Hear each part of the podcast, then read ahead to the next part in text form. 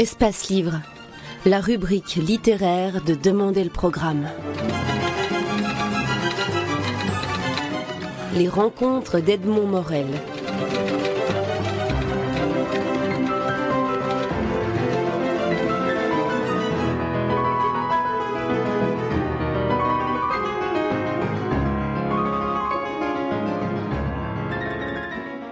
Gérard Chalian, vous publiez euh, Géopolitique des empires, un livre euh, atlas, un livre qui est en, même temps une, cartographie historique publié chez Artaud en collaboration avec Libération.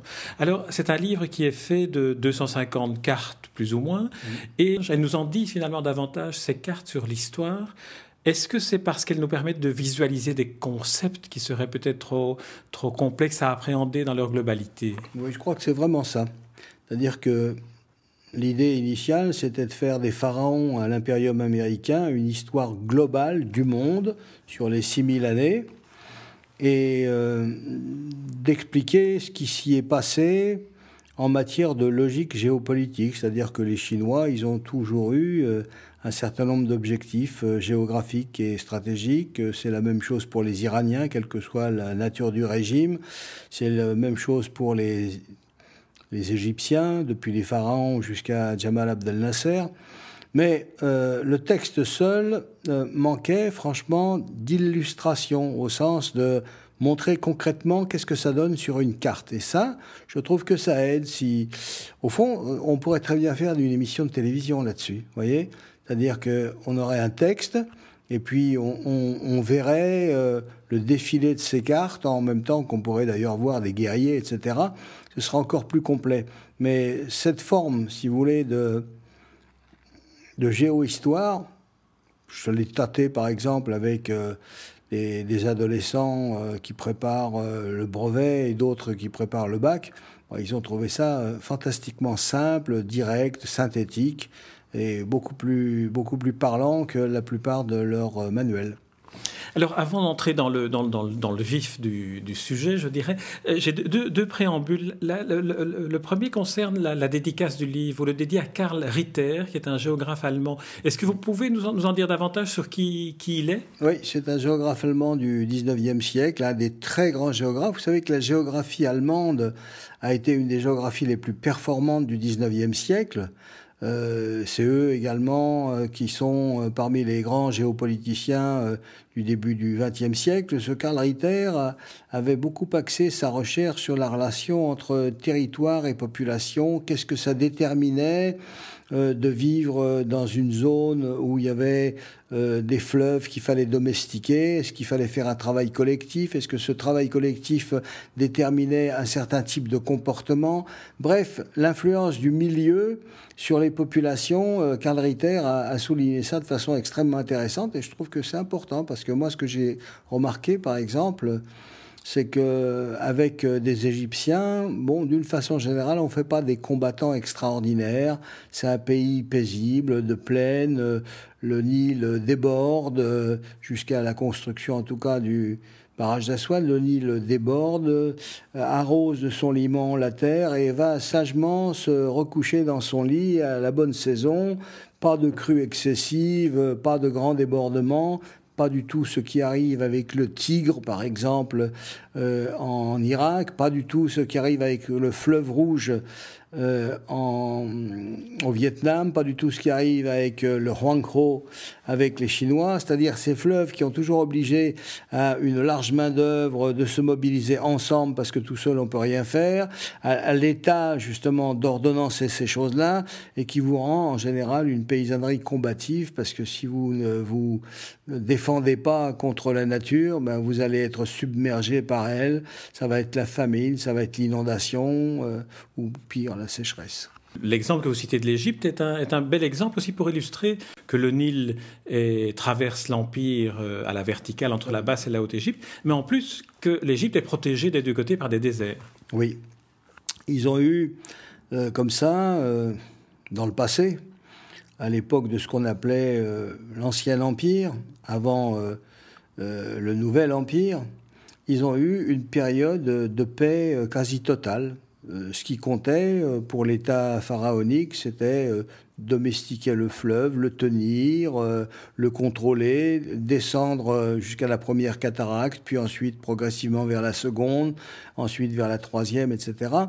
le Nil était tout. D'ailleurs, le vieil Hérodote a sorti la formule la plus extraordinaire. Il a dit l'Égypte, don du Nil. C'est exactement ce que c'est. On ne peut pas trouver ni plus court, ni plus pertinent. Alors, il s'était donc protégé à, l'ouest par le désert euh, de la Libye, où il y avait quasiment personne sauf quelques bédouins pillards. Et puis, euh, à l'est, ils étaient protégés par le Sinaï, euh, qui était quand même relativement difficile à franchir, et ça s'est très bien passé pendant longtemps, c'est-à-dire pendant, au bon mot, 1500 années. Et puis un beau jour, de façon imprévue, il y a une bande de types qui s'appelaient les Ixos, qui ont pénétré euh, avec des armes en métal, des chevaux, des chars, enfin bref, des choses euh, infiniment plus sophistiquées du point de vue militaire, et ils l'ont emporté, ils ont dominé le pays pendant un siècle, mais comme ils étaient peu nombreux, bah, leur comment dirais-je, leur domination s'est effondrée par une contre-offensive des Égyptiens et avec euh, la 18e dynastie, la dynastie célèbre dont nous connaissons euh, le plus célèbre des souverains, Ramsès II, euh, avant lui, un certain Toutmosis III, qui est encore plus important dans l'histoire proprement égyptienne, ben, il réfléchit sur la géopolitique de son pays. Il n'employait pas ce vocabulaire, il réfléchit en somme sur la sécurité de son espace territorial. Et il se dit, bon, il n'y a pas de doute, on est vulnérable euh, du côté du Sinaï. Qu'est-ce qu'on peut faire contre ça? Ben, Il n'y a pas 36 solutions. Il faut se faire une profondeur stratégique. Il faut que nous contrôlions, et ça, il va s'en rendre compte au terme d'un certain nombre d'incursion, il faut contrôler le couloir syro-palestinien. Je dis pour couloir, pourquoi? Parce que ce couloir, c'est en fin de compte une très petite bande de terre irriguée et derrière c'est le désert. Il faut traverser un long désert pour arriver jusqu'en Mésopotamie. Donc ce couloir a toujours été extrêmement important dans l'histoire. Il a toujours été très peu peuplé, peu peuplé Israël, peu peuplé la Palestine, peu peuplé la Syrie. Euh, et celui qui le contrôle était tranquille quand il était égyptien. Et d'une façon générale, les Égyptiens ont, dans une large partie de leur histoire, toujours contrôlé cela, quels que soient les gens qui régnaient en Égypte. D'abord les pharaons, c'est là que se passe la fameuse bataille de Kadesh, une des plus vieilles batailles du monde, entre l'empire des Hittites, qui était dans la Turquie actuelle, et puis eux, match nul. Les Hittites euh, proclament qu'ils ont gagné. Ramsès II ramène des trophées en disant c'est moi le vainqueur. Enfin, dans la pratique, la Syrie du Nord est occupée par les Hittites et la Syrie du Sud et la Palestine est occupée par les Égyptiens pendant longtemps. Après ça, bon, bah, il y a eu les Mamelouks. Les Mamelouks étaient des, combattants qui euh, étaient des militaires de profession, qui s'emparent du pouvoir après Saladin et qui vont contrôler l'Égypte et qui vont contrôler la Syrie en même temps. Après ça, euh, les Mamelouks qui sont des Turcs, donc là on a, on a une autre dimension aussi. Une autre euh. dimension avec des turcophones, exactement, parce que l'irruption des turcophones dans le monde musulman à partir du Xe siècle va, va modifier euh, la domination des Arabes, qui elle-même d'ailleurs avait été corrigée par l'impact des Persans, qui sont une civilisation extrêmement ancienne. Bref, la, la géopolitique de l'Égypte, c'est cela, et quand Nasser est arrivé au pouvoir, il voulait lui aussi euh, tenter la même chose. Et il a fait l'union avec euh, la Syrie, ce qui prenait euh, l'Israël en tenaille entre la Syrie d'une part et l'Égypte de l'autre. Mais cette union a été peu durable. Les, les Égyptiens se comportaient en maîtres en Syrie, ce qui a déplu aux Syriens, ce qui fait que cette union s'est défaite et que par la suite, Nasser lui-même n'a pas pu maintenir son pouvoir, ce qui fait qu'aujourd'hui, après la signature de la paix avec les Israéliens, les Égyptiens ne contrôleront plus jamais ce couloir. Ils sont maintenant essentiellement dépendants de l'aide américaine, avec une démographie relativement importante et une politique étrangère très limitée. Et on, voit encore, en, vous entendant, on peut visualiser la, cartographie de tout ce que vous venez de nous raconter, qui couvre euh, presque trois millénaires. Euh, la preuve que qu'une carte, qui était celle euh, à partir de laquelle je vous ai réagi, qui était la carte du Nil de l'époque pharaonique, est encore un, un, instrument de connaissance et de compréhension du monde. Tout à fait. Alors on a essayé de faire ça à l'échelle de l'ensemble de l'Eurasie, c'est-à-dire à, l'échelle de la Chine, à l'échelle de l'Inde. L'Inde, par exemple, c'est intéressant, elle est toujours conquise par le même endroit, sauf quand les Anglais sont arrivés par voie maritime. Mais autrement, pendant 2000 euh, ans, d'Alexandre euh, jusqu'à la conquête musulmane, euh, tout s'est fait par le même endroit, c'est-à-dire la frontière du nord-ouest, celle qui débouche de l'Afghanistan et qui permet d'arriver aux conquérants sur la plaine de Delhi, la plaine de Delhi, la capitale actuelle, où en général se livre la bataille décisive. Il y a les forces indiennes ou ceux qui tiennent, en tout cas le nord de l'Inde, qui sont là et qui vous attendent. Puis vous, vous arrivez et on fait la bataille. Et celui qui a gagné emporte le morceau. J'aimerais que vous nous disiez quelques mots sur la cartographie et euh, notamment l'histoire de la cartographie. Oui, alors on a pensé que c'était intéressant de montrer la perception du monde par les différentes civilisations comment est-ce qu'on se représentait le monde, quelle, idée est-ce qu'on en avait, parce que Et Reprenez peut-être à comment on se représentait le monde. Euh, c'était intéressant de se poser la question de comment est-ce qu'on se représentait le monde. Euh, les plus remarquables, en définitive, pour nous, ce sont les Grecs les Grecs avaient euh, du monde de leur époque, c'est-à-dire de ce monde méditerranéen, une représentation extrêmement intéressante, euh, sans parler euh, de Érastotène, celui qui a été à même, de façon à mon avis géniale et pour moi inconcevable, de déterminer le tour, la circonférence de la Terre à euh, quelques milliers de kilomètres près. Sur les 45 000 que nous lui connaissons, je crois qu'il est arrivé à 42 000, ce qui est fantastique. Tout ça avec deux poteaux et l'ombre du soleil. Bon. La mathématique appliquée, la géométrie appliquée. Euh, Exactement. Alors, après lui, inutile de vous dire que dans la filiation occidentale, on a complètement perdu ça. Nous, par exemple, en Europe occidentale, pendant le Moyen Âge, nous avons une vision cartographique complètement théologique euh, on, fait un cercle. Euh, il y a Jérusalem, mythiquement, et puis euh, on fait un T avec un nord dans lequel se situe l'Europe, un sud dans lequel on imagine la Méditerranée, et puis notre représentation n'a pas de rapport véritablement avec le terrain. C'est une projection théologique. Pendant ce temps-là, les musulmans, eux, qui créent le premier marché mondial, parce qu'ils sont là, de l'Espagne jusqu'aux marches de l'Inde, et même leurs voyageurs par l'océan Indien se rendent jusqu'en Chine, c'est-à-dire qu'ils ont une préhension du monde extraordinaire dès le 10e, 11e siècle, alors que nous, on est complètement fermés dans cette petite Europe occidentale post-carolingienne.